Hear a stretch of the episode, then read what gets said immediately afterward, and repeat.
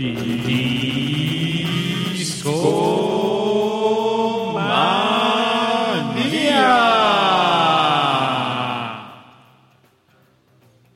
Muy buenas noches, sean bienvenidos a un episodio más de Discomanía. Estamos muy contentos de tenerlos aquí con nosotros y le mandamos un fuerte abrazo a todos los discomaníacos que nos están escuchando en vivo a través de mixler.com diagonal discomanía. El primero en llegar fue Willy Manterola que nos comenta, nos escucha desde Chile. Entonces, te mandamos un fuerte abrazo y gracias por escucharnos desde tantos kilómetros de la cabina de discomanía. Esta noche, como es costumbre, no estoy solo. Y tengo a mi derecha al buen Rash Pro juntito. ¿Qué onda, chavos? ¿Cómo andamos? ¿Cómo estás, Rash? Muy bien, muy bien. Aquí feliz de compartir otro jueves más. Oye, Rash, fíjate que hoy estuve editando un poquito el audio del episodio pasado, ya está publicado. Y vaya, me quedé muy contento porque el mantenimiento de la consola ha funcionado y la calidad fue otra en la grabación y ayudó mucho, ¿eh? Excelente, eso es algo bueno escucharlo. Y qué bueno que, que ustedes también, podescuchas, nos, nos escuchen en HD High Definition, Amplios Ultra. En High Definition. Pero sí, bastante chévere, muy feliz de estar aquí con ustedes como cada jueves. Y pues vamos a platicar un poquito de música, ¿no? ¿Qué dices, mi buen Aure? Digo que sí. También digo que buenas noches eh, a todos nuestros amigos que nos están escuchando, por supuesto a la gente que nos escucha en vivo en Mixler slash Discomanía. Les mando un fuerte abrazo, pero si ustedes nos escuchan ya sea en iTunes, en Spotify o en cualquier otra, eh, cualquier otra forma de reproducción de audio, pues encantado de que nos acompañen y por supuesto les vamos a mandar un cálido abrazo. Que ahora más que cálido es este ya lluvioso, ¿no, Babis? Ya llegaron las lluvias. hoy es un jueves lluvioso en la Ciudad de México. Y está fresca la cabina de discomanía, muy contrastante con la semana pasada que nos estábamos asando aquí en nuestro propio jugo. Pero discomaníacos, hoy tenemos tema y el encargado de inaugurarlo es Rash. Rash, ¿de qué vamos a hablar esta noche? Eh, vamos a hablar sobre grupos y gente que salió de esos grupos. O sea, las carreras de, ciertos personajes dentro de grupos famosos y cómo se desarrolló su, carrera una vez que dejaron esos grupos, ¿no? Eh, como podrán andar escuchando ahorita de fondo, pues tenemos, me va a hacer el honor de empezar Oasis con, esta con esta ronda, con este tema. Bueno, pues para los que no conozcan, que digo, dudo que, que, que no conozcan, pero bueno, Oasis fue una de las, de las bandas que encabezaron el Britpop en, a mediados de los noventas. Y este, pues fue una la segunda invasión británica, por ahí dicen, ¿no? Este, la primera la encabezaron los Beatles.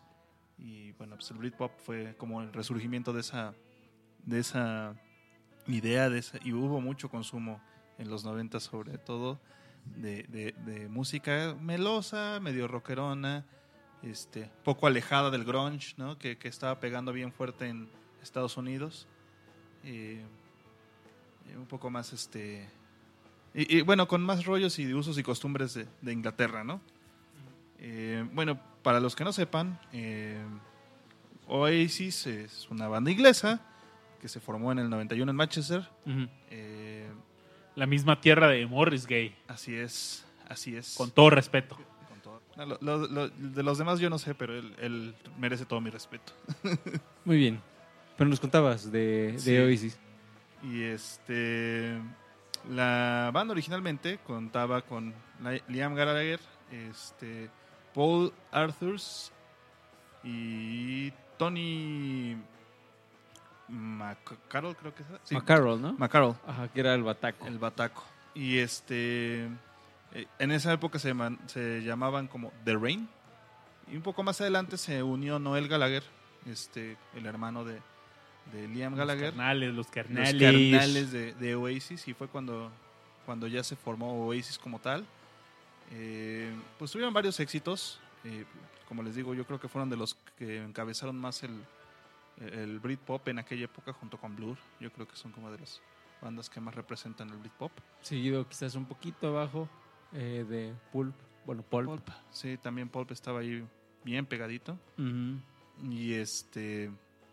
Bueno, lo, lo, lo curioso aquí es que en algún momento, yo recuerdo, porque estaba chavo, eh, dijeron en una entrevista que ellos más, eran más famosos que los Beatles y que les habían quitado la batuta. Bueno, grave error, ¿verdad? Pero. Eh, y pues eh, empezaron con, buenos, con buenas canciones. Por ejemplo, yo creo que la mayoría, la mayoría de la gente puede recordar la de Wonderwall. Yo creo que ha sido como su canción más favorita, pero bueno, por ejemplo está Champagne Supernova sonando de fondo, que también fue muy famosa. Y este y pues sí, este pasó el tiempo y, pues después de su decaída, por decirlo así, en los 2000 eh, pues hubo broncas entre los hermanitos, ¿no? Y se mandaron a se mandaron a freír espárragos mutuamente, ¿no? Terminaron mal, ¿no? Terminaron muy mal, de hecho no se hablan.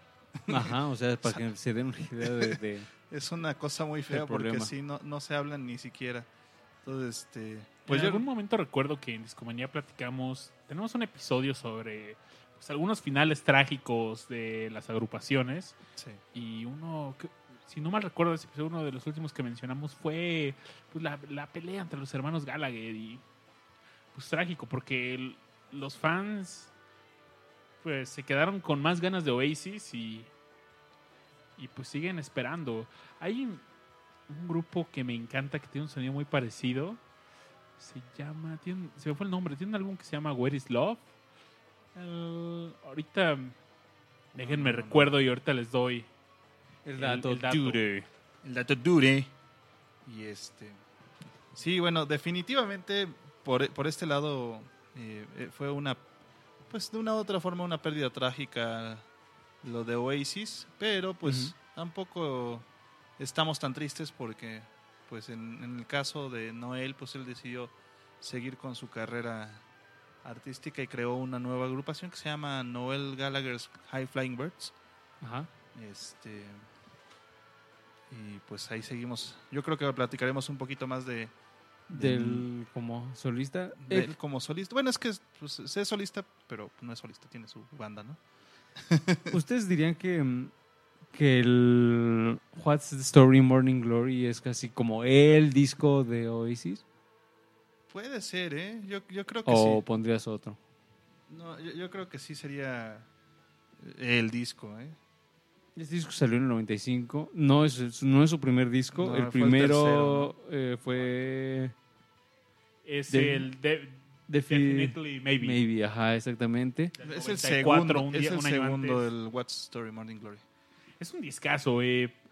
Podemos mencionar algunas de las canciones que trae Hello, eh, Roll With It, Wonderwall, Don't Look Back in Anger. Sobre todo esas dos, Wonderwall y Don't Look Back in Anger, sí, o sea, Bueno, y Champagne Supernova, que está sonando claro, ahorita claro. también. Bueno, a, a mí de ese disco, mi favorita es She's Electric. ah, sí, es muy buena. Pero eh, posiblemente con los con las dos canciones que las personas más los identifiquen, quizás sean con esas dos que mencionábamos hace. Sobre todo Don't Look Back. Don't Look Back in Anger la ocuparon hace poco, después de los atentados en, en Inglaterra, creo que fue. ¿Dónde fue? No, en Estados Unidos, en alguno de los... Fue, alguno de los N tiroteos que hubo en, según yo, en Estados Unidos. Y empezaron a cantar esa canción la- las, las familias que estaban este, haciendo como vela en un evento público, así de "Ay, pues, todos los que se murieron. Y empezó alguien a cantar así de... Pues recuerden que la, que la violencia vi- pues, genera violencia, ¿no? Entonces el mensaje que le mandaron pues, al mundo y a los terroristas en específico fue, pues, no, No no, voltear no- a ellos, no te, no te vamos a contestar con la misma moneda, ¿no? Sí, y de hecho esa canción, o sea, tan ellos estaban conscientes de que era un éxito, que es un, o sea, prácticamente presentación que tenían en vivo, la tocaban. La tocaban, sí. O sea, sí, ellos nos contribuyeron bastante a, a que se hiciera, pues, como uno de sus temas principales. Y mm, ha estado presente así como en, en infinidad, no sé, de películas, de, de series, de comerciales, etcétera. Entonces, sí, está como muy presente, ¿no? En la cultura como general de y de quien de quienes quizá eh, no ubiquen tanto a Oasis, al menos ubican ¿Sabes Eso. yo cómo los conocí, Aure? cómo los conociste. La verdad, les he de confesar que Tocabas Rock Band, esta en Rock canción, Band. jugando Rock Band los, los conocí. Tocabas Y esta rola así. Sí, e- esta rola que justo está sonando de fondo fue de las primeras que aprendí a tocar en, en la guitarra y recuerdo cómo me dolía el dedo índice porque todo el tiempo tenías que tocar notas donde con el índice aplastabas, acordes con el que en el índice aplastabas pues todo, no sé, toda una serie de cuerdas para lograr el acorde Mm. y cómo dolía. Eh, salió callo con esta al intentar tocar esta rola definitivamente. Digo, tampoco está tan difícil. No, pero- eran, estaba facilísima, pero tenía, no tenía la fuerza. Era, estaba aprendiendo a tocar Práctica. guitarra y no tenía mucha fuerza en, Sí, trastear en ese dedo, difícil. ¿no? Entonces, pues de repente, no sé, no, no lo pisaba tan chido y se escuchaba gacho y recuerdo, recuerdo. Y él ni me, la verdad, ni recuerdo qué pisaba hacer. O sea, quizás, no sé, de repente me pasa que toco la guitarra y pues con pura memoria Muscular. muscular eh, sigo tocando, ¿no? Pero ya, vaya, hay un montón de canciones que ya no recuerdo. Pero yo creo que tengo como 5 o 8 años sin tocar la guitarra. Si, si alguien que nos escucha no ha topado nunca a Oasis, ¿con qué le dirían que empezar? Yo creo que depende mucho de sus gustos, porque la verdad es que el Britpop no creo que sea para todos. Eh, yo creo que sí es un gu- gusto adquirido y sobre todo porque las canciones son muy tienden a ser muy este muy pasivas, ¿no? O sea, muy como que manejan una monotonía. Normalmente es una misma línea y es difícil que salgan de ahí. Entonces, este. Pero bueno, hablando de recomendaciones, pues yo, yo les diría que escucharan esta que voy a poner ahorita como para que la escuchemos completita. Y la verdad es que me gusta mucho esta rola y yo creo que sería un buen inicio a la gente. Yo creo que fue el último disco bueno de Oasis, a mi parecer. Salió en el 97 este disco. Mm. Eh, el Be Here Now. Y pues de hecho, pues creo que con ese fue el vino el declive del Britpop. Pero bueno, pues si quieren pongamos esta rolita de Vamos a escucharla y aprovecho para mandarle un fuerte abrazo a los demás discomaníacos que están en línea. Tenemos al buen Tirisco, un abrazo al buen Taco Ramírez y a Jeremy Mendoza. Abrazo fuerte, discomaníacos, y no se despeguen porque la noche va empezando. Entonces, recuento, vamos a hablar de grupos que tuvieron su historia como banda y que en algún momento alguno o varios tomaron su carrera como solista y vamos a platicar cómo les fue, qué nos gustó más y va, a ser un tipo de debate, qué nos gustó más si fue grupo o solista. Entonces vamos a la siguiente canción y seguimos en Discomanía. IA IA.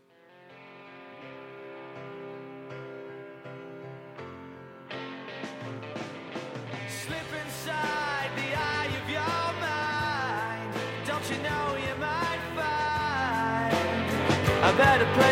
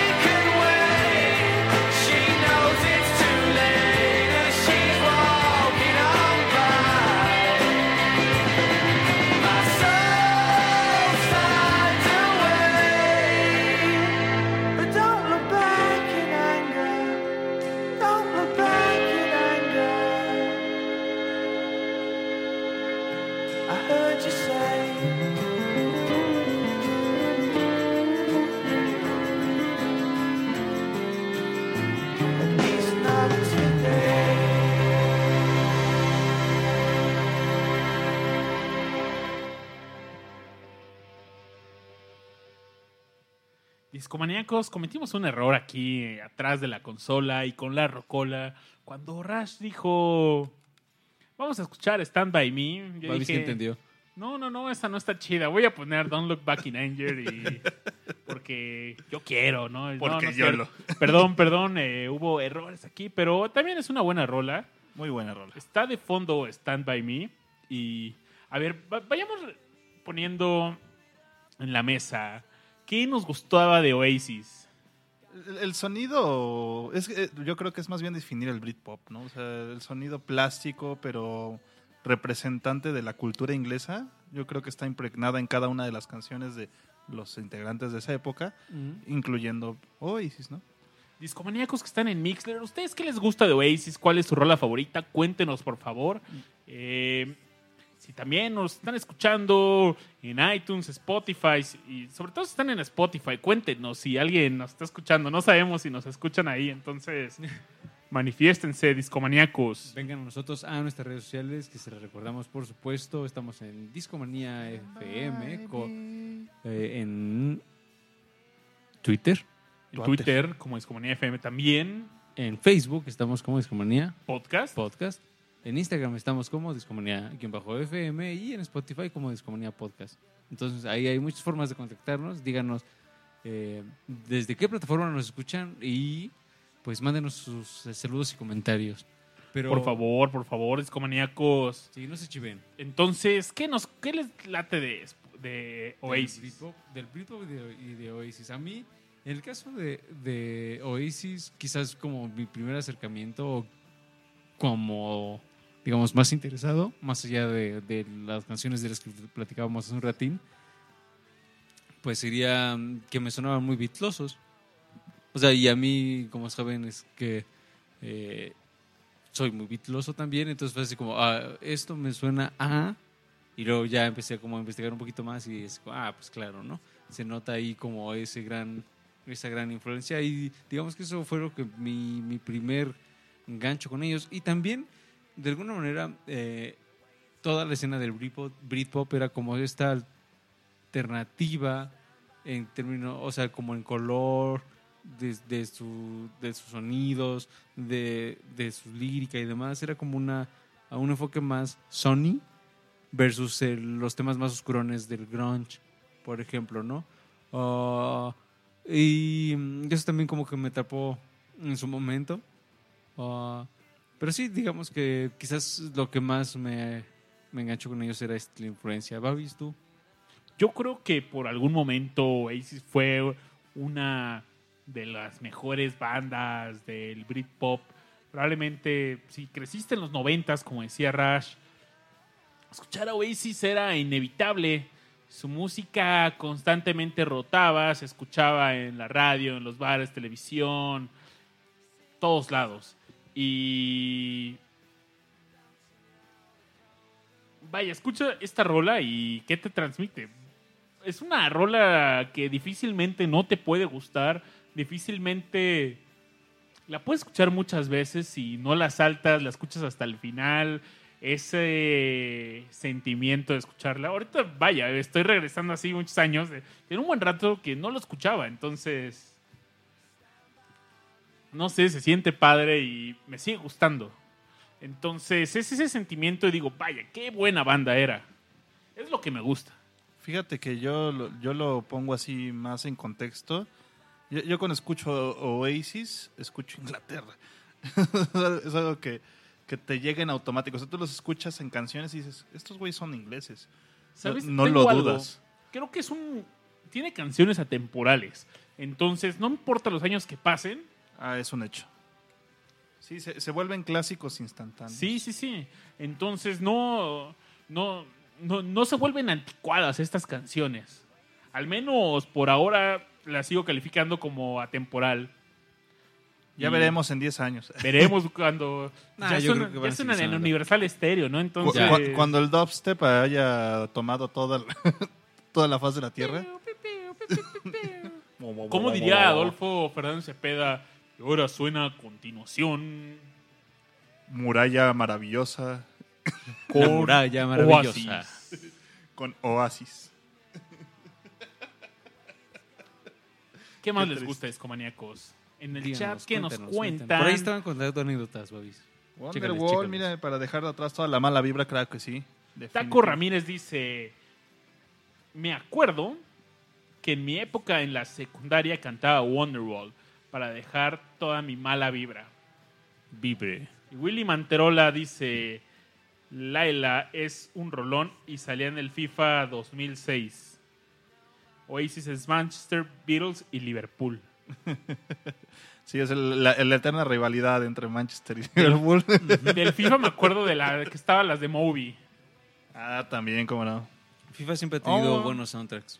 La, serie- la serie de FIFA siempre ha tenido Sí, buenos ¿verdad? soundtracks. Eh, no hace mucho, y hablando como de noventas, me puse ahí este, con el buen Rodo, que ya nos ha acompañado aquí en, en, en Discomanía y con los amigos ahí de, de la chamba, nos pusimos a escuchar música de los noventas y por ahí nos pusimos a ver el video de I Get No Doubt. Ah, de Chumbawamba. Ándele. que- Eh, y que ese, pues yo lo recuerdo mucho por justamente el FIFA, que en este caso era el FIFA 98 de Ah, Mundial, perfecto. aprovechando cierto, que estamos cierto. en temporada mundialista. Eh, y sí, o sea, por ahí es- esa mención de, de rola de FIFA, sí, el- la, la serie FIFA tiene buenas rolas. Oye, Rash, y cuéntanos, ¿cómo evolucionó el sonido de quién... ¿Qué están haciendo? ¿Quién se volvió solista? ¿Quién se quedó por aquí? ¿Quién se perdió del mapa? Según yo, todos tienen sus proyectos, pero bueno, el que más tiene presencia el día de hoy es Noel Gallagher con sus High Flying Birds. Este, hace poco le abrió a, a Metallica, si mal no recuerdo, aquí en la Ciudad de México. No, no fue a Metallica, fue a, a Depeche Mode, perdón. Le abrió al Depeche. eh, y pues fue bonito escuchar un poquito de Noel Gallagher ahí en, en el Foro Paul. Eh, pero pues también tristemente el- lo que le sigue pues es el éxito gigantesco que tuvieron en los 90, ¿no? Entonces muchas de las canciones que tocaron pues eran covers de, de, de Oasis, ¿no?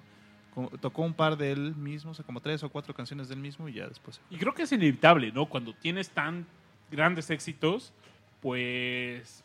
Necesitas seguir generando éxitos como para poder quitarte como ese estigma y nunca la vas a dejar Pero por- la gente la va a seguir pidiendo. Sí, claro, claro. Y de hecho, eso ellos lo atendieron desde el principio. Hace rato que les contábamos que sus grandes éxitos, así en cada concierto, se los Las daban a la tocaban, gente, sí. ajá.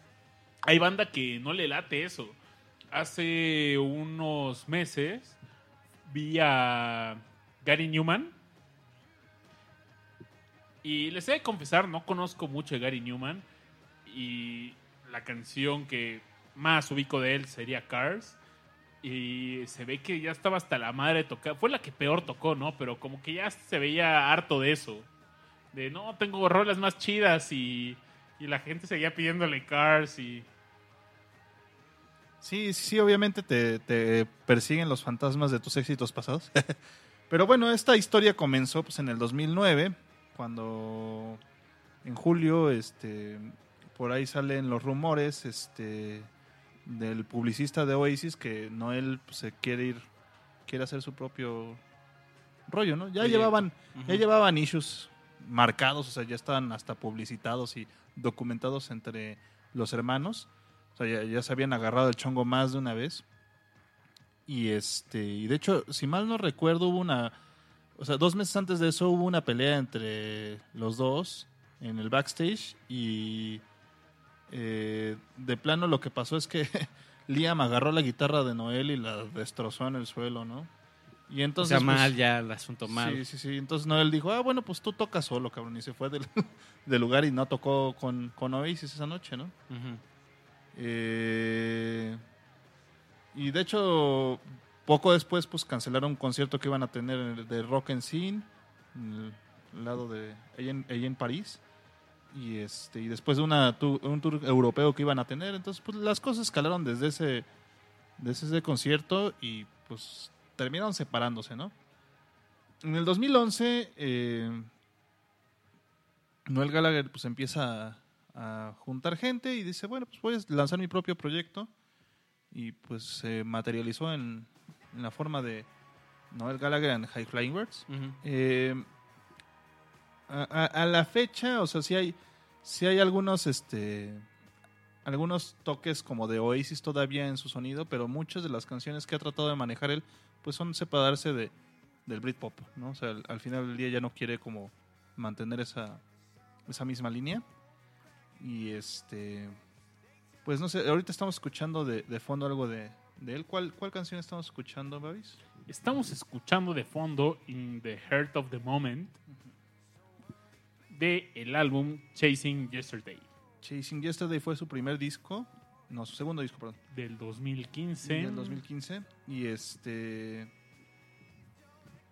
Y pues sí, o sea, lo que les comentaba al principio, o sea, más de la mitad del concierto que dio, bueno, sea, aparte era telonero, ¿no?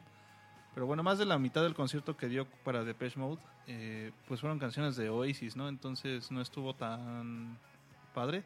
Todavía no tiene un catálogo grande de canciones, pero pues yo hubiera pensado que hubiera querido como este pues exponer más ¿no? de su música sin embargo eh, yo, eh, lo que veo acá andábamos hablando sobre qué nos gustaba más y qué nos gustaba menos no Eh, definitivamente la que High Falling Birds no es como como lo mejor que, que, que ha hecho Noel Gallagher y no Mm. creo que, que sea ¿Qué vaya a cambiar? que vaya a cambiar. O sea, definitivamente Oasis fue muy, muy grande y muy bueno, muy exitoso.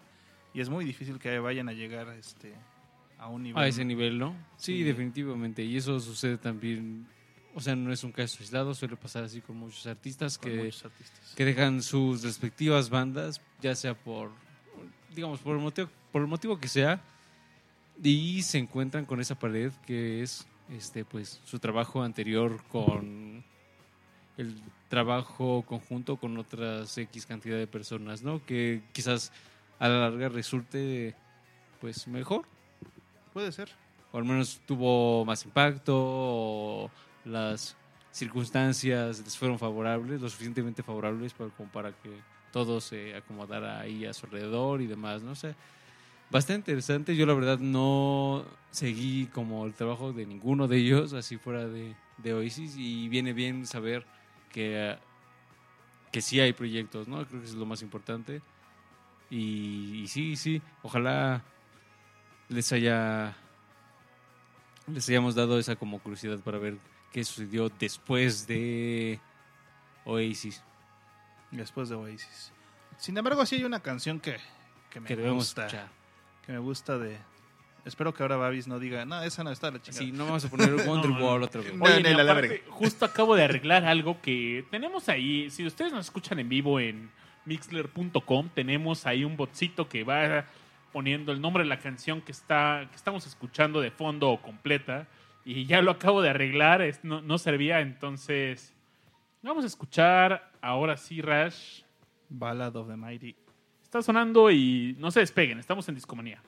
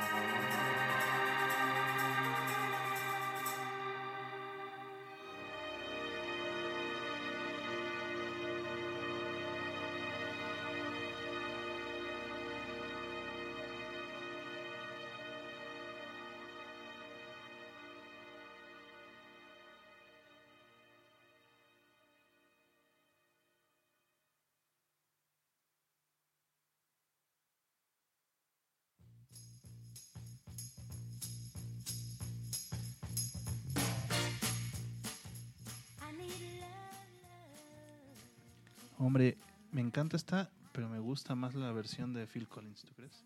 Ah, sí. Sí. Gran- grandes, grandes versiones. Estamos escuchando a The Supremes y de estar en los flamantes noventas, hacemos viaje al pasado y nos regresamos a los sesentas. Algo bien a gogo. Aquí andamos escuchando, como ya les mencionábamos, a The Supremes, una banda muy popular en los 60s.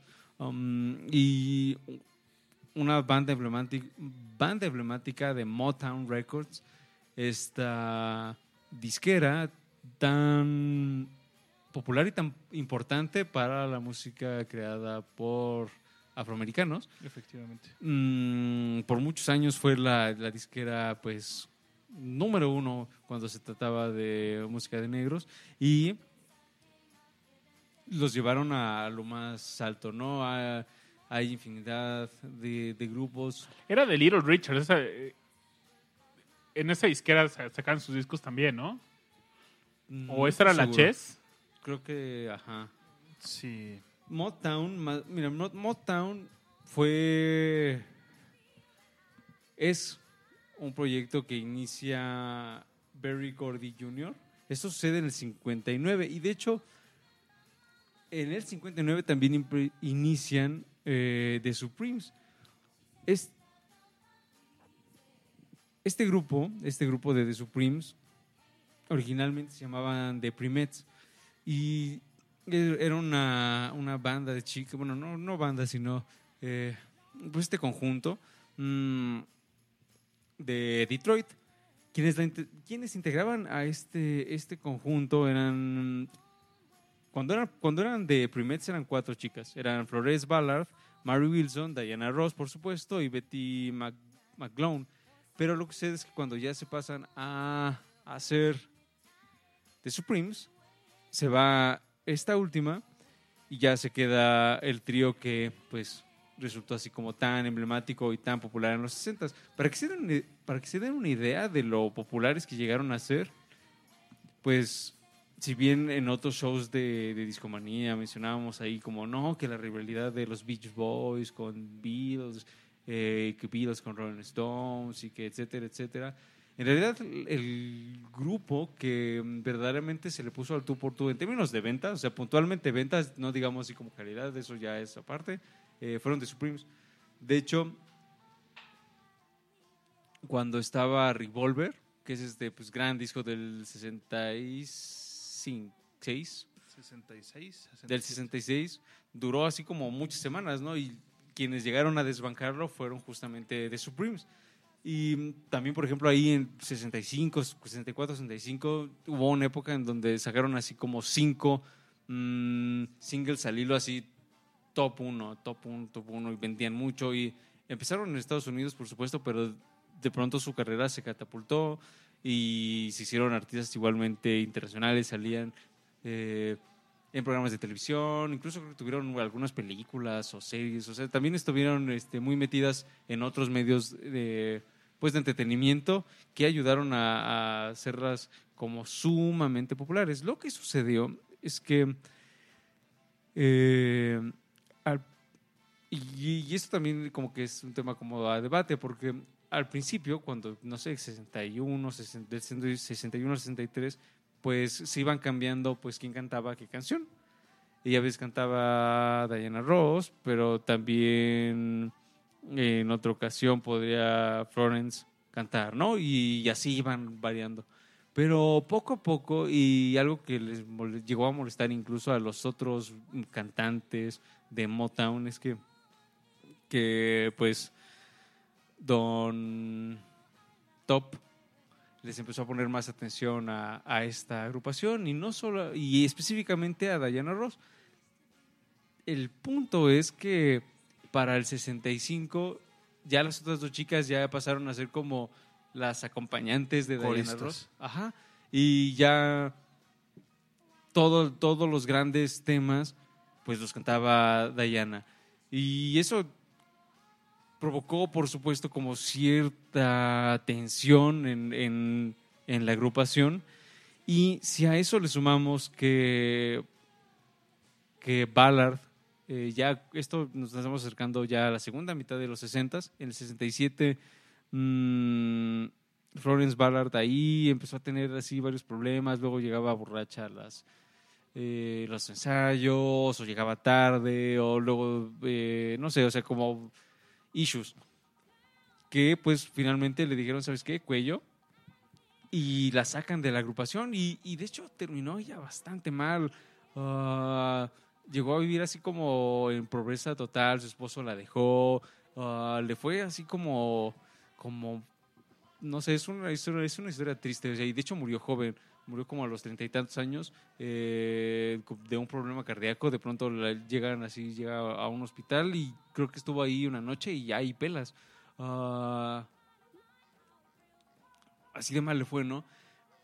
Por otro lado, ah, además, antes de todo esto, Ballard incluso demandó a Motown porque pues la, sacaron, o sea, muchos issues. Ah, mientras tanto, a Diana le estaba yendo pues cada vez mejor, a tal punto que hubo un momento en donde de pasar a, s- de pasar a, más bien pasaron a ser Diana Rose and The Supremes en lugar de nada más The Supremes. Y ahí sacaron un disco que a mí me, me gusta bastante, creo que es uno de sus mejores discos, en el caso ya de, de este nombre, de Diana Rose and the Supremes. El disco se llama Let the Sunshine In, es del 69 y eh, digamos con todo ese sentimiento y ese estilo del rhythm and blues propio del Motown y del soul, por supuesto, le entraron un poco también a la onda obviamente a su manera y a su muy popular estilo, a la onda psicodélica hipiosa. Y de hecho su portada es sumamente eh, sesentera c- psicodélica, hipiosa y demás. ¿no? Salen ellas um, con colores naranjas y morados y hay muchas flores y... Y por supuesto el tema del sunshine y demás, pues quizás incluso les podría recordar alguna de las portadas, no sé, como de Donovan o algo por el estilo. Mm, y ahí la, la recomendación musical, la que quisiéramos poner, quisiera ponerles para que toparan qué era lo que, que sonaba, ya en esta etapa como más madu mucho más madura de, de Diana y de las chicas. Eh, se llama Aquarius slash Let the Sunshine In. Y esta canción se hizo muy popular por un musical de Hair. Ah, tal cual, así, en traducción, pues cabello. Ah, y hay varias versiones de Aquarius Let the Sunshine In. Mm, la que le vamos a poner, por supuesto, es la de Diana y las chicas, pero quienes la sacaron ori- originalmente fueron The Fifth Dimension. Y también salió, es una, es una canción del 69 y es una canción originalmente de Psychedelic Soul o también Sunshine Pop, que es todo esto sol, happy y demás, propio de los 60 Como les mencionaba, apareció en este musical Hair y le fue bastante bien, es un musical muy famoso de los 60 y salían la gente en como la presentación, casi casi, imagínense así como corriendo con, el- en los campos, así en medio del sol, las chicas con vestidos floreados y con, y con florecitas en la cabeza y demás, ¿no? Entonces, ah, más o menos ese era como el mood. Y Diana Ross y The Supremes lo adaptan y le meten algo de soul. Y suena bastante bien. Así que chicos, vámonos con canción. Vámonos con un poco de soul para esta noche. Que se extraña el solecito porque ya nos agarraron las lluvias. Entonces, para ponerle un poco de sol a su día, vámonos con canción Babis de Rocola. ¿Lista? Lista, lista. Siempre Vámonos, lista, siempre mi lista. estimado Aure. Qué bueno. Y vamos a escuchar esta canción. Que no es la que pidió Aure. Creo que Rash Corte a Wonderwall. Nunca me va a perdonar este No. Rash. Estamos en Discomanía y no se despeguen.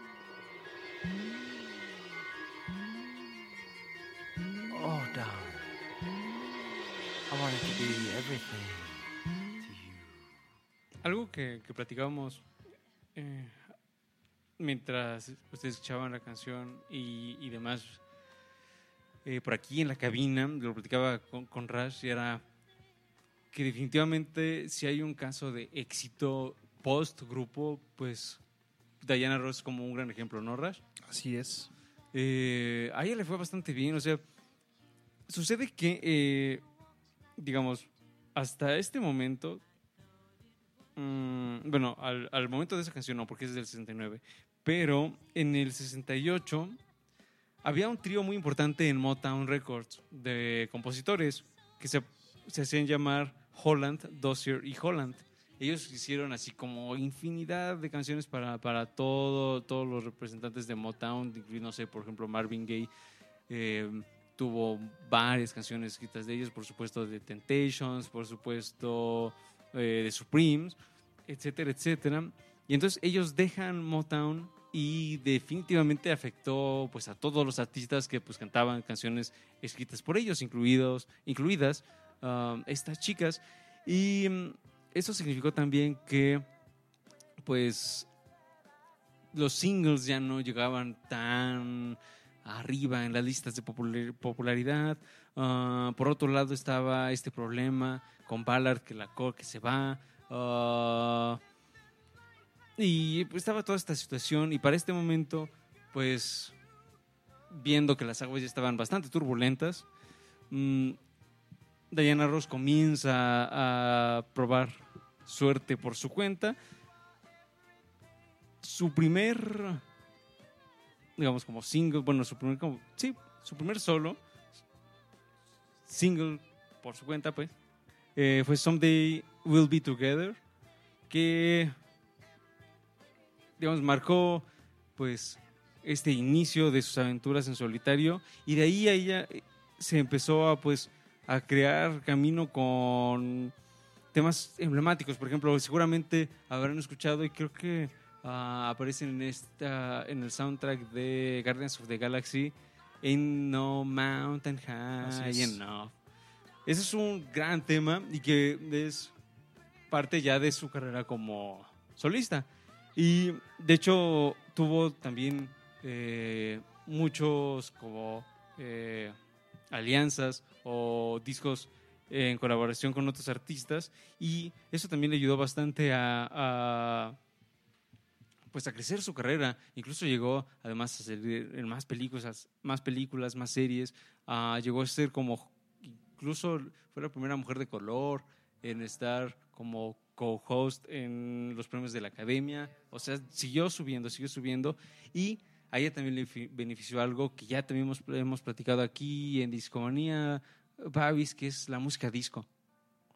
Ah, ella se subió a este barco con, como con otras artistas, como por ejemplo Donna Summer, ah, y cosecharon pues también muchos éxitos eh, en los 70 Entonces les fue bastante bien, a diferencia de, de su amiga, la que mencionaba, que pues murió así como súper joven, a ella pues le fue bastante bien, ah, llegó mm, a posicionar varios singles y de hecho muchas de sus canciones también estuvieron así eh, en el top 100 de Billboard en su momento, ¿no? Por poner algunos ejemplos, eh, Love Child, You Keep Me Hanging On, You Can Hurry Love, Stop in the Name of Love y otras canciones que seguramente ustedes este, habrán escuchado en algún momento de sus vidas, pues son de, de Diana Ross, ¿no? Yo creo que si hay que decirle algo a Diana Ross es que definió muy gran parte de los 70s, ¿no? Yo creo que sin Diana Ross no habría, no, no habría 70s como lo conocemos hoy en día. Y no habría quizás artistas como Beyoncé, por ejemplo, Ajá, ¿no? también. Ah, porque también ella... Que de hecho su historia es muy similar. Sí, definitivamente. Ah, como que sí fue como también una inspiración para todas las mujeres afroamericanas tirándole al rhythm and blues, Así soul. eh, en este caso ya también eh, pues estaba el disco.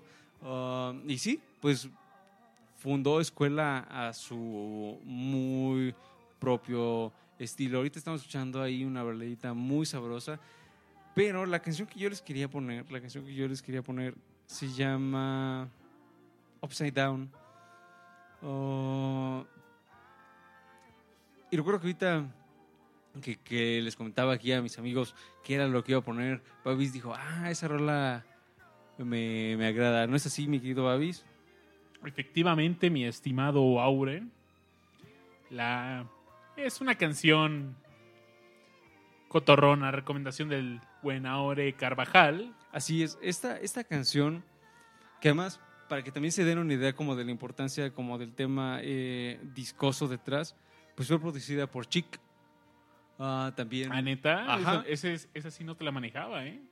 Fino. que también es un como personaje, ajá, personaje clave dentro de la música disco, ¿no? Entonces- chic. Exacto, o sea, ahí estaba metida ella y pues digamos que era lo que, que- lo que mencionaba hace un momento, ¿no? O sea, vino el disco y se subió ella a la ola. Ese disco yo creo que fue muy importante para el disco, el de Freak Out. Sí, sí, sí. Ah, y ella pues estaba ahí con todos ellos, ¿no? Con todos estos artistas y productores de la música disco. Entonces sale como, eh, ah, sale como sencillo Upside Down, sale en, el- en el 80. Mm, es, viene en el disco de Diana, que es su décimo, disco como solista, ah, que también le fue bien, le fue bien.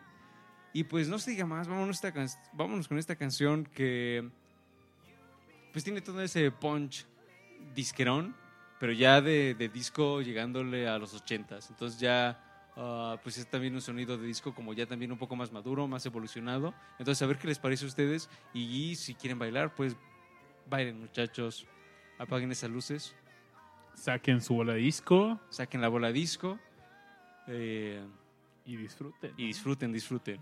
Vámonos con la canción, mi querido Babis. Y regresamos aquí a Discomanía porque hay más anécdotas. hay más anécdotas. Anécdotas. No se despeguen, seguimos.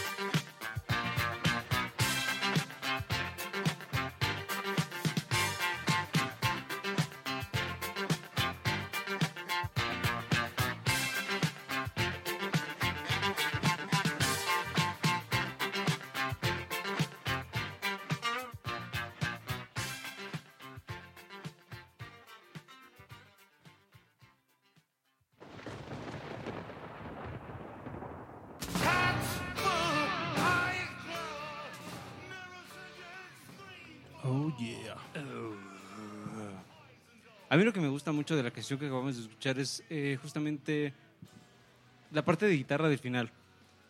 Por ahí del minuto 3 se empiezan a locar con la guitarrita.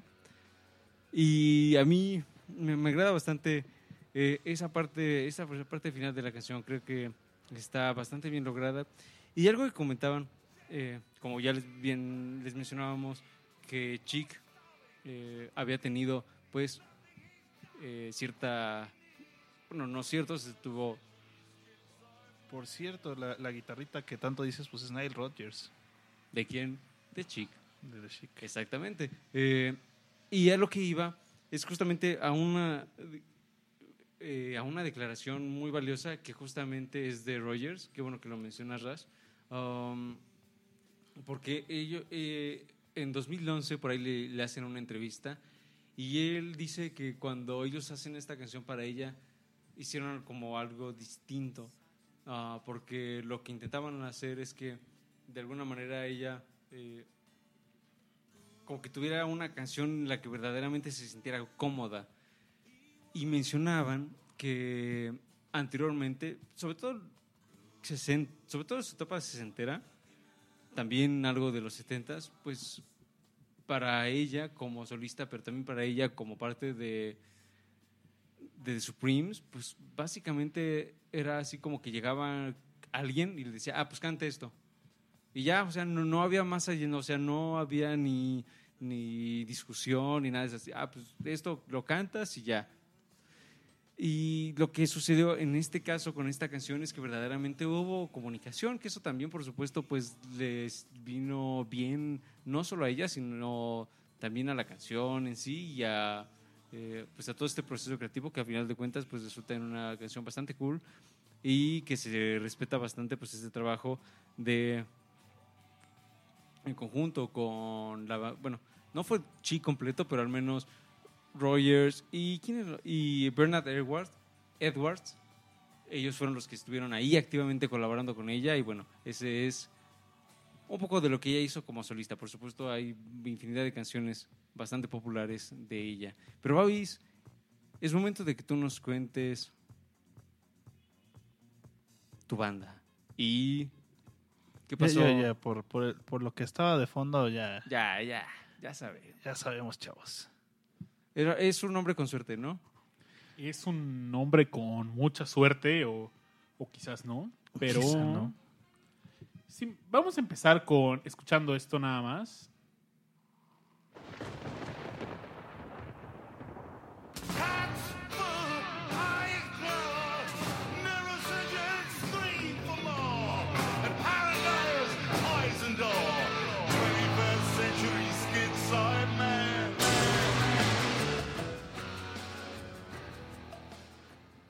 Decidí hoy hablar sobre uno de los músicos que más admiro y es Greg Lake. Greg Lake inició su carrera con probablemente una de las bandas más importantes del rock progresivo, que fue King Crimson. Greg Lake, desde joven, conoció a Robert Fripp, el único miembro de King Crimson que ha estado en todos los, los álbums, el líder de esta agrupación, y pues se junta con Greg Lake. Tenían, ellos dos tenían el mismo maestro de guitarra y pues se deciden juntar y hacen una gran banda que se llama King Crimson. El primer álbum, impresionante, In the Court of the Crimson King, es un álbum que marcó el camino del rock progresivo. Y, ¿saben? Estaba muy decidioso, no sé, muy indeciso de, de quién voy a hablar. Eh, pensaba hablar un poquito de David Gilmour, de la historia de qué pasó después de Pink Floyd cuando sale Roger Waters y sigue el camino David Gilmour. Eh, ambos músicos tuvieron discos como solistas y siguieron mientras tocaban en Pink Floyd. Entonces, era un buen ejemplo y quise tocar algo de rock progresivo, pero me animé porque estoy leyendo la biografía de Greg Lake y vaya, Greg Lake tuvo prácticamente cuatro agrupaciones. La primera, King Crimson, un álbum que, en mi opinión, difícilmente logró superar. Este trabajo, vaya, en toda su carrera me puse a pensar y dije, la verdad es que no hizo un mejor álbum que el primero. Corte del rey Escarlata. En la corte del rey Escarlata, Tornasol. Pues Crimson es como Escarlata más bien. Ujú. Una vez que eh, Greg Lake decide salir de King Crimson, inicia el este otro proyecto, hace una super banda que se llama Emerson Lake and Palmer, la Santísima Trinidad conocida. Y con la que le empezamos cada discomanía. Ah, de hecho, es, fíjate que no se me había cruzado ese dato, pero esa canción de tu, tu, tu, tu, tu, tu, es una canción de Emerson Lake and Palmer, Fanfare for the Common Man. Y vaya, se ha vuelto un himno de discomanía. Pero ¿qué pasó cuando llega Greg Lake a Emerson Lake and Palmer? Se junta, se junta con Kid Emerson, se junta con Carl Palmer y graban el primer álbum homónimo. Estamos escuchando de fondo Lucky Man, que es una canción que Greg Lake compuso a los 13 años. Esta canción, pues, Greg Lake estaba en su onda creativa desde, desde pequeño, ¿no? Y curiosamente es una canción que iba a entrar como relleno en este álbum porque les faltaba una canción, y les faltaban llenar algunos minutos y decía Greg Lake, ah, pues, ¿saben qué? Yo tengo una canción más o menos lista y en ese momento Kid Emerson dijo, "Ah, ¿saben qué? Yo me voy al bar más cercano del estudio, me voy a beber un whisky Ajá. y mientras tanto se queda Carl Palmer y Greg pues trabajando, componiendo, regresa de tomarse su whisky Lucan Kid y le dicen, oye, pues mira, tenemos esto. Y le dice Kid, oye, pues, ¿sabes qué? La verdad es que no me gusta mucho y puedo hacer algo mejor. Entonces Greg le dice, ¿sabes? Si... Sé que puedes hacer otra canción, pero esta canción ya está muy avanzada y si no sale ahorita, quizás no salga nunca. Entonces, no me gustaría que eso pasara. Entonces, pues, Kida sintió y siguieron. Hizo este arreglo con este riff de, te- de teclado locochón. Y fue su aportación a esta canción. Pero vaya, esta fue una canción que hizo Greg Lake. Y fue una gran canción. Primer álbum Emerson Lake and Palmer. Y tuvo varios éxitos Emerson, Lake and Palmer, pero vaya, una opinión muy personal. Ninguno le llegó al calcetín a In the Court of the Crimson King. Greg Lake solo participó en los primeros dos álbumes de King Crimson y prácticamente es- podemos decir que solo fue el primero, porque en el segundo estaba en esta transición hacia Emerson, Lake and Palmer, entonces pues no participó de una forma creativa tan... no se involucró tanto ya con el proyecto. Y me puse a pensar, vaya, ¿qué le faltó a...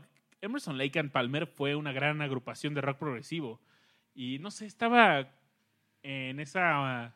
No sé si les ha pasado a ustedes discomaníacos, pero estaba como en mi onda de, si armara un supergrupo de rock progresivo, ¿a quién pondría? Dije, no, pues voy a poner en la voz a Greg Lake. Y después dije, y si pusiera a alguien en el teclado, dije, voy a poner a... Y, a- y pasaban por mi mente todos los tecladistas de rock progresivo y Kid Emerson. Y después dije, no, pues ya, tengo Emerson, Lake and Palmer, ¿no? Que, que- no inventé nada, ¿no? Total que... Dije, pues bueno, Emerson, Lake and Palmer fue una gran agrupación, pero ¿por qué no? ¿Qué le faltó para hacer un... tener este éxito como Pink Floyd, por ejemplo? Yo creo que solo le faltó tener un álbum como The Dark Side of the Moon o The Wall. Tuvo grandes canciones, pero no tuvo todo un álbum que todo fuera un concepto tan fuerte como lo fueron estos otros dos. Y, o como fue In the Court of the Crimson King. Entonces, Yo pues, creo que si hubiera hecho Emerson Lake en The Court of the Crimson King hubiera sido todavía más más grande. No creo, eh. Creo que la fórmula es perfecta. Robert Fripp eh, es un gran músico y Bueno, sí. ese álbum no hubiera. O sea, vaya, Gre- Greg Lake tampoco. No, es algo que hubiera podido traba- trabajar Greg Lake solo. Eh, sí. Se siente mucho el sazón de Robert Fripp. Pero vaya, o sea, yo creo que mi álbum favorito de Emerson Lake and Palmer son los primeros dos. eh, el homónimo y Tarkus. Y del Tarkus la verdad es que la mitad del álbum es una canción, entonces rescata una canción de ese álbum. Y tienen cosas súper chidas, todo el- está el Brain Salad Surgery, el, hay un montón de el Trilogy, pero no sé, es una agrupación que consume de forma muy granular y difícilmente escucho todo el álbum de, in- de inicio a fin, ¿no? Es- busco el track más seleccionado. Sí. Entonces, pues vamos a escuchar, dado esto, una canción de el primer álbum, pero interpretada solo por Greg Lake y vamos a escuchar Epitaph con un cachito de In the Court of the Crimson King. Es un fragmento de su, del último álbum que publicó Greg Lake, Songs of a Lifetime. Greg Lake murió el año pasado por ten- peleó siete años contra el cáncer, entonces fue fue sus, últimos años fueron pesados para él y vamos a escuchar esta canción. Para mí es Epitaph es la canción perfecta del rock progresivo. Entonces en lo que vamos a escuchar a continuación es le quitas ese sazón de Robert Fripp y tiene todo el feeling de Greg Lake. Vamos a escucharla y no se despeguen. Vamos.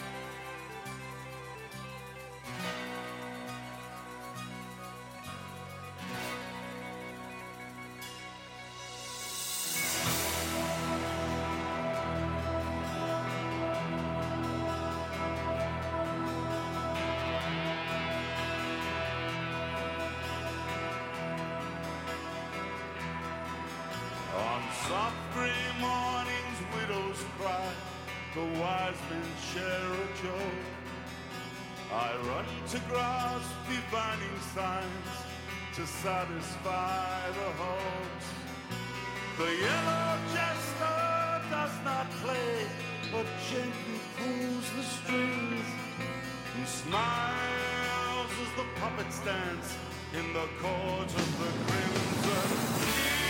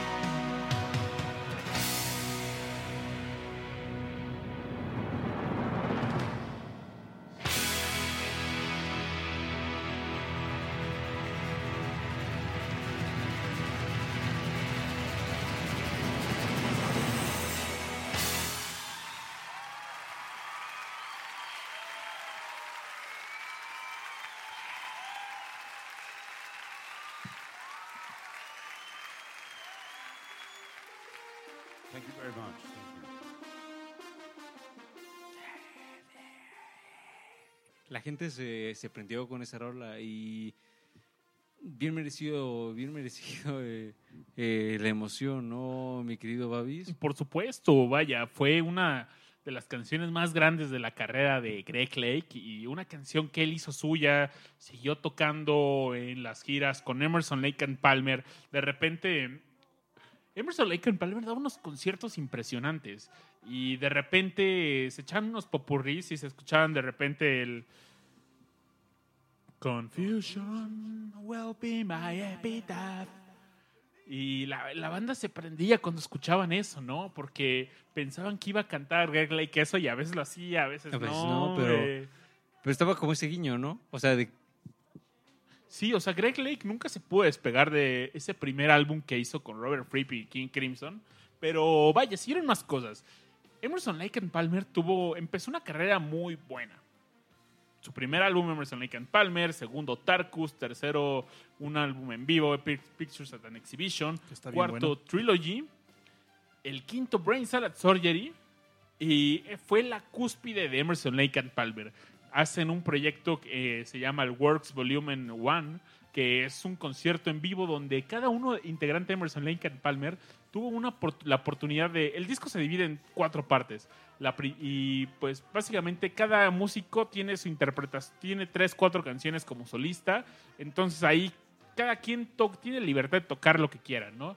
Entonces va, pues llega Carl Palmer, se echa sus solos de batería bien poderosos, Kid Emerson sus, sus riffs psicodélicos con mucha música clásica, Greg Lake sus vocales fuertes, baladas poderosas y por último cierran con canciones de ellos tres juntos.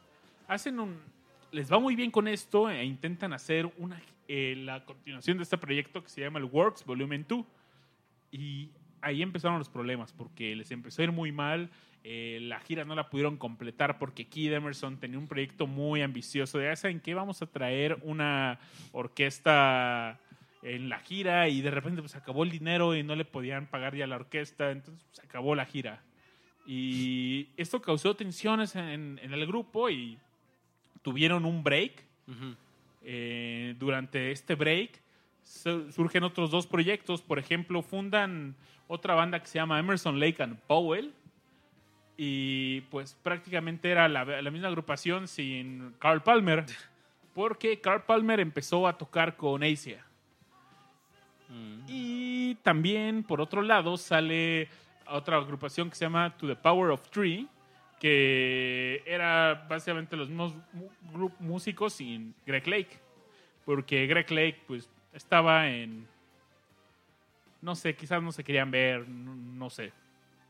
Pero, pues, se vuelven a juntar y hacen más álbumes de Emerson, Lake and Palmer, pero ya, vaya, ya no les fue tan bien. Publicaron tres álbumes más, el Love Beach, Black Moon e In the Hot Seat. Eh, en estos álbumes, eh, Keith Emerson empieza a tener un problema en, en una de sus manos donde ya no puede tocar tan virtuosamente como lo, lo caracterizaba. Entonces se empieza a desesperar y vaya, esto a Keith lo llevó, lo orilló al suicidio. Fue un problema para él muy fuerte y... Pero bueno, esto pasó también el año pasado. Entonces, ¿qué pasa con Greg Lake? Eh, estamos escuchando de fondo una canción que se llama Daddy, que fue más o menos el sonido que adoptó Greg Lake para como solista. Y si les vamos a ponerlo un poquito. Ahí se escucha claramente su voz. Y es una onda muy baladosa, muy un toque muy personal que le pone a sus canciones. Y es el estilo que adoptó. Tuvo tres álbumes más como solista. Mi favorito es su álbum homónimo. La portada está súper bonita porque es como un súper bonita y simple porque es como si un niño hubiera dibujado a estos como imaginen cómo dibuja un niño a un humano no pues dibuja un, circulito con la cabeza un palito que como para el tronco del cuerpo sus, sus piernitas. Entonces ponen un monito así tocando la guitarra una guitarra eléctrica pero vaya parece que la portada la hizo un niño. Está muy simple pero es linda. Entonces es el álbum homónimo Greg Lake. Hay otro que se llama Maneuvers y otro más que se llama Ride the Tiger. Greg Lake que también un buen tiempo estuvo haciendo giras tocando los eh, algunos éxitos de Emerson Lake and Palmer. Claro. Eh, giraba principalmente con Kid Emerson porque Carl Palmer ya era parte de Asia y lo sigue siendo. Total que, pues, es- les voy a poner una canción de un álbum que se llama el homónimo. Aquí hay dos canciones que podemos destacar. La primera es Nuclear Attack, que voy a poner a continuación de fondo. Y estaba muy decidido hace unos minutos de que sonara completa. Aquí trae una guitarra un poco poderosa.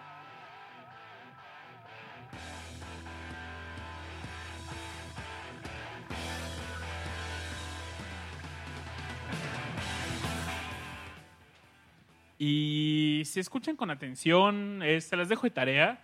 Van a poder encontrar también eh, algunos rastros de de lo que era Greg Lake en este primer álbum de King Crimson. Pero algo que hace muy peculiar este álbum es que lo acompaña otro gran guitarrista que es Gary Moore. Gary Moore es un guitarrista inglés, tiene varios éxitos súper chidos. Probablemente el más famoso sea. Ay, se me fue el nombre, lo tengo en la. ¿Cuál será, Babis? ¿Cuál será? Still Got the Blues. Tiene también la de eh, Los Caminos Parisinos. Tiene canciones. Gary Moore es un musicazo inglés que se los recomiendo mucho. Y vaya, Gary Moore acompaña a Greg Lake en esta aventura, en este álbum. Y como solista de estos tres álbumes que les mencioné, creo que fue el mejor.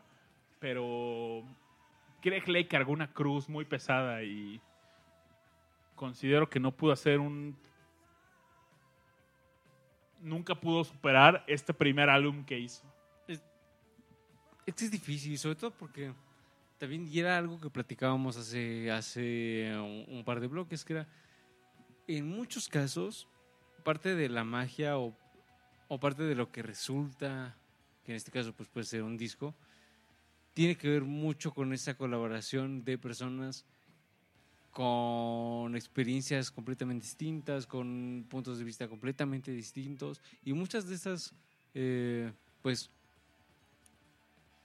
discusiones quizás que quizás hayan tenido pues varios de los discos que, que tanto nos que tanto nos encantan pues a final de cuentas son resultado de colaboraciones de puntos de vista distintos, de formas distintas de interpretar a la música, etcétera, etcétera. Y al final del día sale un resultado que resulta maravilloso y que quizás cuando alguien se va por su cuenta, pues está él solo, que quizás ha aportado mucho, pero ya no hay alguien que lo confronte o quien no, no necesariamente tiene que ser confrontación, puede ser así como, ah, bueno, pues tú me estás, tú, tú nos traes esto aquí, a, no sé, a la cabina, ¿qué tal si agregamos esto, no? Y de pronto ahí empiezan a surgir ideas y demás.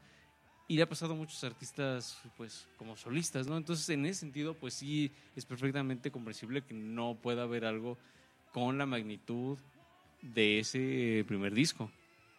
Yo discrepo un poco de, de la idea que tiene Babis de que no fue mejor Emerson Lake and Palmer que King Crimson. Quizá en un rollo personal y de gusto puede ser cierto. No lo digo como banda, o sea que digo, Yo- no, yo- no- yo no lograron creo- hacer un álbum como fue In the Court of the Crimson King. Sí, es un hecho, pero eh, fueron mucho más exitosos que King Crimson. O sea, Emerson Lake and Palmer tiene mucha más huella en la música progresiva que King Crimson. Yo, la verdad es que Yo nada más sería, todo lo contrario. sería Creo cuestión de ver como King Crimson figuras. es el rock pro- es la banda de rock progresivo. Yo, yo creo que sería cuestión como de ver figuras. Yo, yo hablo de éxito, pues, ¿no? O sea, al final del día. Entonces sería cuestión de ver figuras y, y, o sea, ver dato duro, pues, ¿no? De, de ventas, de espa- esparcimiento de la... de- o sea, ¿quién conoce más a King Crimson y quién conoce más a Emerson Lake and Palmer? Cosas por el estilo, ¿no? O sea, de, de conocimiento popular, por ejemplo.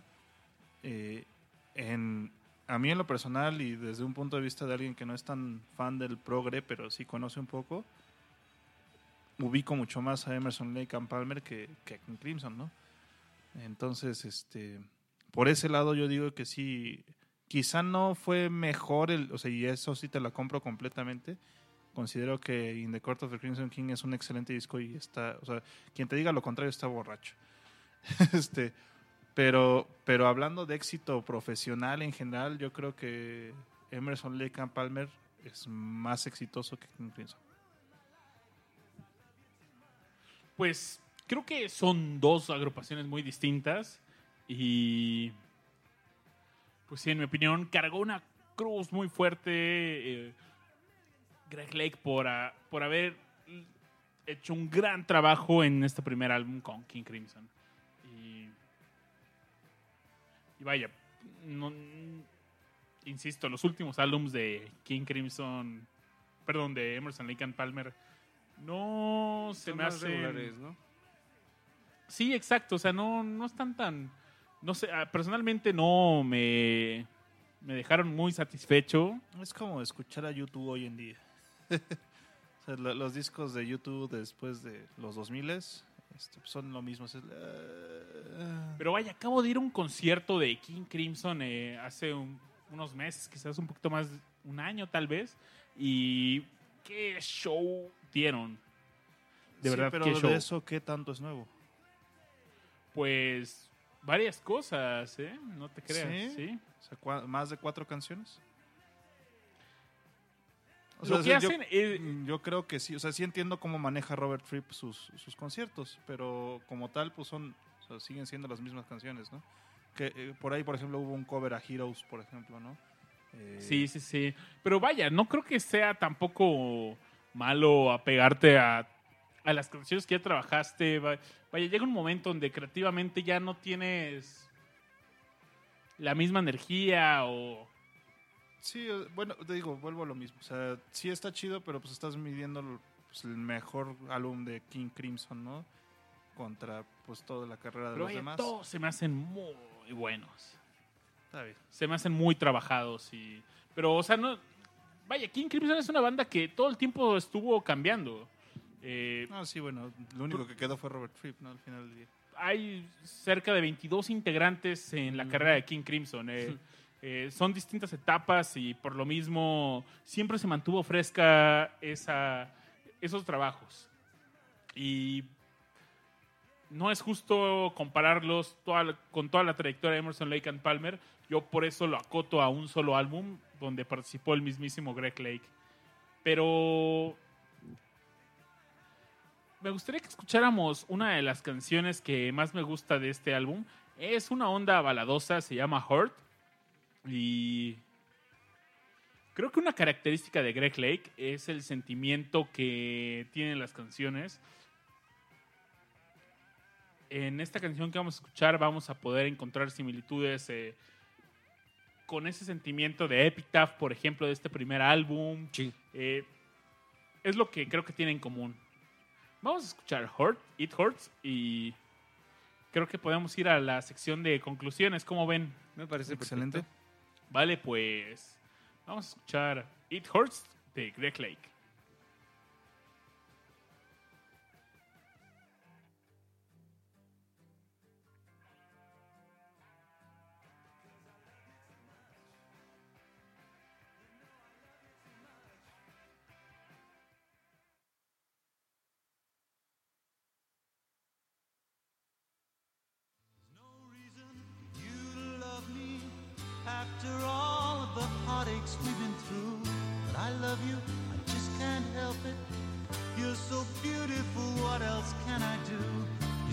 Didn't make me love you, and you tell me that you're not to blame. But it still hurts me the same. Baby, love is not a game.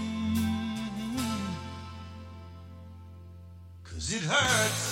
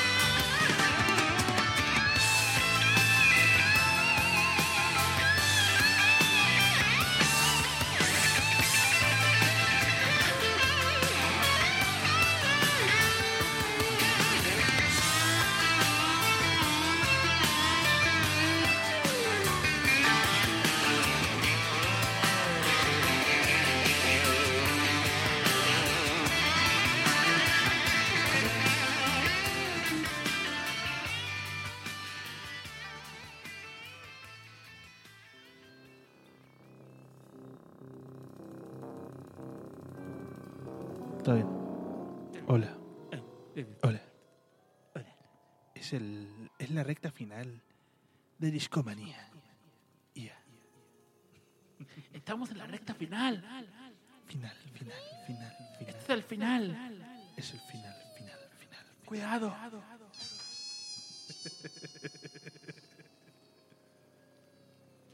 Oigan, qué buena canción acabamos de escuchar. Definitivamente. Esa, ese acompañamiento de Gary Moore es, De 10. Tiene todo el punch. tiene mucho punch, tiene mucho feeling, mucho, es, no sé, un sentimiento muy poderoso. Pero sí, además, el- o sea, es una rola de... De, de dolor, de dolor, que duele, duele. Es de punch. Y requiere punch. Justo en el cocoro. Ocupa punch. Tarea moral también, escuchen algo de Gary Moore, es muy buen músico, fue muy buen músico. Pero Discomaníacos llegó el momento de las conclusiones y una onda así de bata. A ver, quiero moderar estas conclusiones. A ver. Rush empezó con Oasis. Y Rush, ¿qué opinas de cómo inició Oasis y después de cómo evolucionó el sonido de Gallagher? Fíjate que, como dije al principio, eh, sí es una diferencia muy marcada. Eh, o sea, una cosa es Oasis y la genialidad que tuvieron los hermanos Gallagher juntos. Y otra muy distinta es lo que tiene eh, Gallagher por su, bueno, Noel Gallagher por su, por su parte. Eh, no creo que sea un mal grupo. Simplemente nunca le va a llegar ni siquiera a los talones a Oasis, ¿no? O sea, ¿Por qué será? ¿Por qué? e- Esa. En, en el caso de Oasis tiene que ver con la dupla que tenían ellos. Eh, o sea, ellos como hermanos realmente hacían muy, muy, muy buena chamba y tenían una excelente sinergia, ¿no? Lamentablemente el ego y los problemas personales les ganaron, ¿no? Pero. O sea, e- ese es el punto principal, ¿no? Eh, digo, no podríamos decir un- una, una cosa que era como mi primera opción para platicar esta noche a los Beatles y Paul McCartney, ¿no?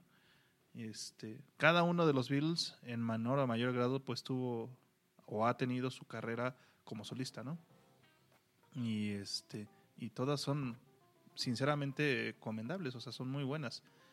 Pero siendo al final del camino, pues ninguna, ninguna de ellas llegó a ser lo que fueron los Beatles, ¿no? Por más geniales que fueran. O sea, a mí me gusta mucho Paul McCartney como solista. Sin embargo, no es lo mismo que los Beatles. Los Beatles era ese conjunto de genialidad que tenían ellos como grupo, ¿no? Pasan cosas muy parecidas. Yo creo que en la mayoría de los casos es muy raro, que es el caso que nos dio Aure y ahorita nos ahondará un, un poquito más. Pero de ahí en fuera, la mayoría de los, del- de los grupos es así, o sea, es el de te va mucho mejor como grupo porque haces la historia, por decirlo así, eres la leyenda. Y ya cuando tratas de hacer tú como solista, pues no llegas al mismo A nivel, ¿no? alturas, ¿no? Ajá. Aure, Aure, ¿qué te quedas tú de, de Supremes? ¿Qué te quedas de Diana Rose como solista? ¿Qué extrañaste de, de Supremes que no tenía ya Diana Rose como solista?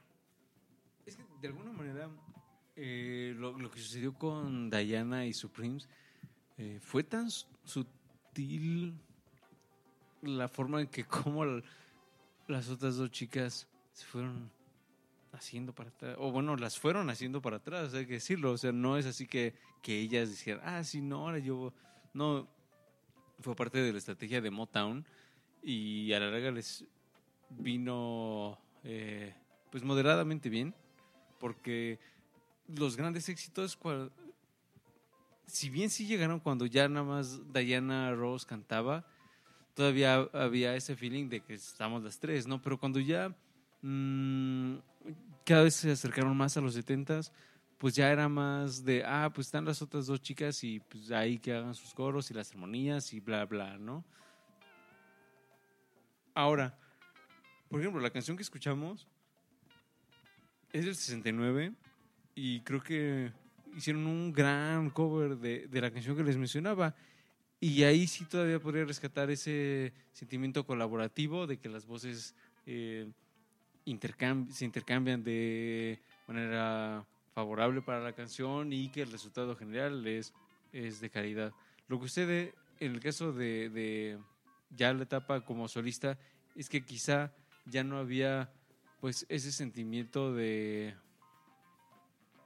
de acompañamiento básicamente porque pues de ahí en adelante pues ya es ella on her own y era lo que también como que era mi intención así como rescatar ese comentario de, de, de los músicos de Chic en el sentido de que bueno a ella siempre siempre tuvo alguien que le dijera ah canta esto canta lo otro eh, hace esto etcétera etcétera no y cuando de alguna manera ella ya como tuvo cierta independencia para hacer sus cosas o lo- la forma quizás como de concebir una canción también ahí me, resulta como una evolución valiosa para ella como, como cantante y quizás valdría la pena mm, cerrar eh, con anécdota Mm, hoy 14 de, de junio al momento que estamos grabando esto eh, se inaugura el mundial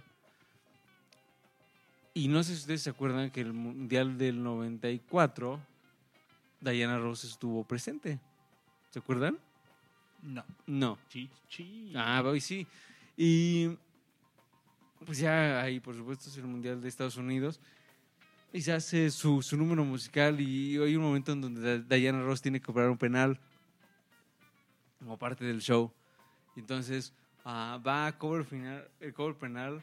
Todo estaba así como, la portería estaba como hecha para que metiera gol, ¿no? Como parte del gran espectáculo. Y, y dos que, que, que plop.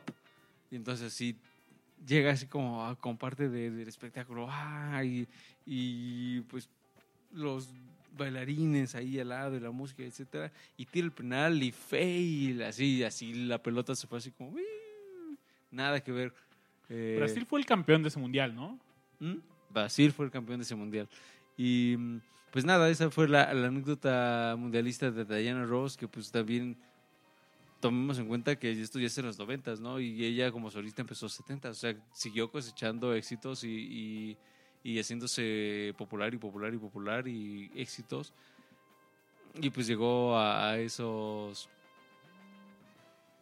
a esos niveles. Entonces sí, definitivamente me quedo con esa evolución de ella y lo que sí extrañaría pues por supuesto pues ese sentimiento de conjunto que también era algo pues muy bonito y que muchas de las canciones de The Supremes pues tenían ese feeling de que ah pues somos tres chicas que estamos cantando y bonito Oye, Aure, aprovechando que en tus conclusiones mencionaste un mundial, eh, hay que mencionar, eh, estamos en mes del mundial y por supuesto tenemos un show sobre las canciones del mundial. Están atentos, en este mes vamos a dedicar un episodio para hablar de las canciones del mundial. Los que llegaron temprano a Discomanía ya escucharon algunas de, de estas canciones, ¿no, Aure? como la copa de la vida Vide. Here we go. Ale, ale, ale. Vide. Vide. Vite. Vide.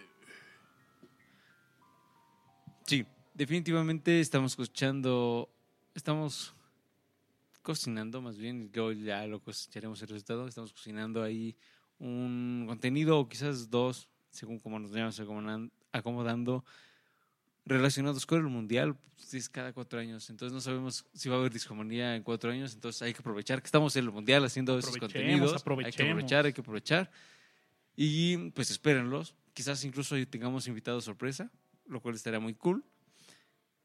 Pero mientras eso, mientras eso sucede, pues ahí se les queda el, el- el adelanto y pues este show posiblemente mm, llegue pronto a, a servicios de streaming, entonces les va a alcanzar ver Mundial y escuchar Discomanía.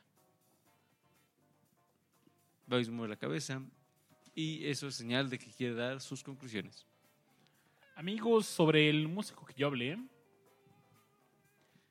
¿qué es lo que extrañé de la carrera de Greg Lake con King Crimson durante Emerson Lake and Palmer y también su carrera como solista? eh, los trabajos conceptuales. Vaya, In the Court of the Crimson King fue todo un concepto muy locochón y sobre hubo pocos álbums conceptuales con Emerson Lake and Palmer. Estaba el Brain Salad. So- eran, había conceptos, pero más sobre eh, trabajos de música clásica, eh, suites, y, pero alejados de una idea, de un concepto. Entonces ex- extrañé eso en, de Greg Lake de esta primera parte. Después en de Greg Lake como de la transición de Emerson Lake and Palmer de Greg Lake como solista.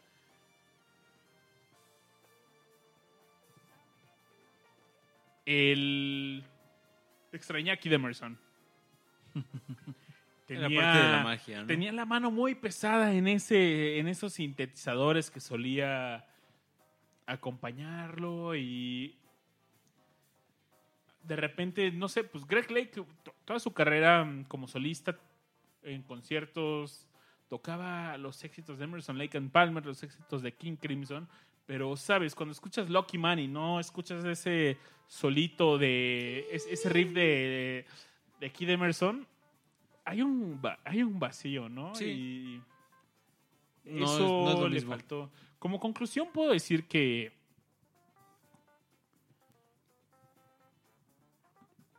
las es difícil para los músicos dejar este nido, pero también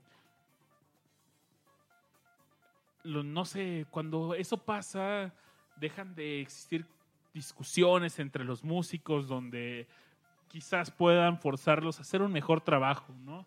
Entonces, en las carreras como solistas pueden, pues normalmente tienen sus músicos de sesión, se hace lo que dice el, el músico eh, eh, que está liderando, ya sea en este caso Greg Lake, ya sea Diana Rose o ya sea Gallagher, sino pues siguen las órdenes, ¿no? De este brother. Entonces no hay nadie que se le ponga el tú por tú y, oye, es que no, esto no está tan, no está tan chido y, y no, ya llega un momento donde ya es una onda de ego, no, así es mi proyecto y así Y quiero que suene. ¿no? Entonces, esa falta de discusión, esa puede ocasionar que no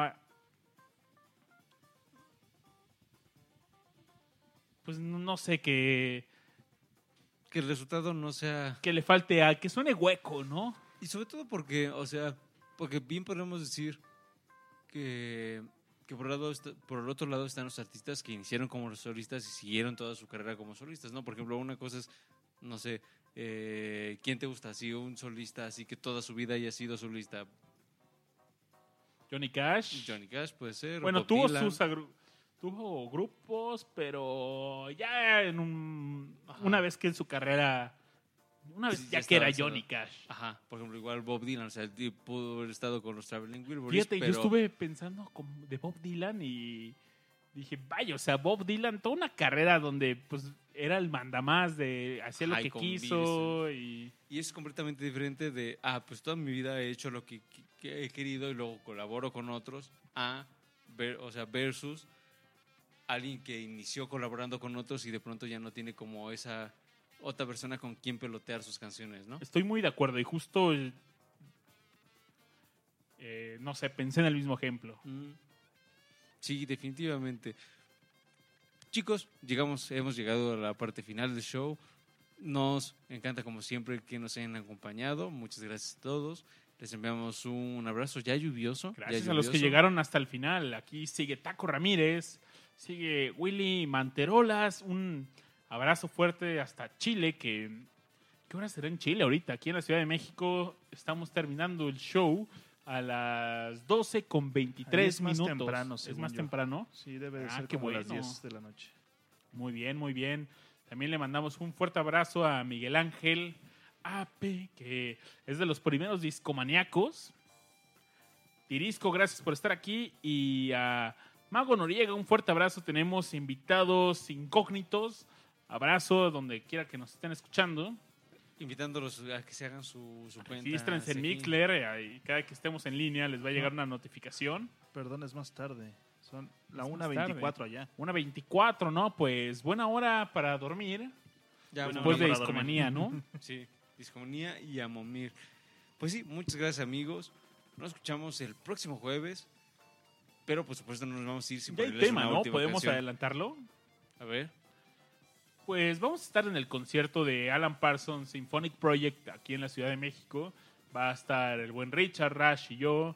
Me parece que Rash no va a estar en la transmisión, pero va a estar presente en el concierto. Si ustedes van, escríbanos por favor para saber si por ahí nos encontramos, platicamos un ratito. Y, Se toman las fotillos. Sí, fotillas. cuando coincidimos con más discomaníacos en los conciertos se pone bueno, entonces escríbanos por favor si están en este evento. Aure Rash, ¿con qué canciones vamos a ir? Algo que permeó en esta transmisión fue el, el hecho del cambio, ¿no? Entonces, este, pues una cancioncita que hable de, del cambio como tal. Un cambios, change. cambios, Un cambios. ch- ch- change. Changes, va, va, va. ¿Qué se te ocurre, Babis? Así. ¿alguna Así canción bajita de la mano. Pues, ¿qué opinan de esta canción que venía en el volumen 4 de Black Sabbath? Que también fue un músico que se separó de su agrupación y hizo su carrera como solista. Estamos hablando de Ozzy Osbourne. También hizo su reality show con los Osbourne, su familia y Sí, bueno. Pues eso ya era más. hay que comer. Sí, exacto. Pero también él le fue bastante bien como solista. Sí, hizo muy buenas cosas, ¿no? El Blizzard of Oz es, Ah, qué buen álbum. es un excelente álbum. Pues, Discomaníacos, ¿les parece bien si nos vamos con Changes de Black Sabbath? Del Prince of Darkness. El príncipe de la oscuridad. Vámonos con esta canción Venga. de cambios, porque los cambios siempre son necesarios y en la mayoría pueden ser buenos. Entonces aprovechen los cambios, amigos. Mientras tanto, escuchen esta canción y volvemos la próxima semana. Nos vemos pronto. Hasta la próxima. Bye bye. Chao.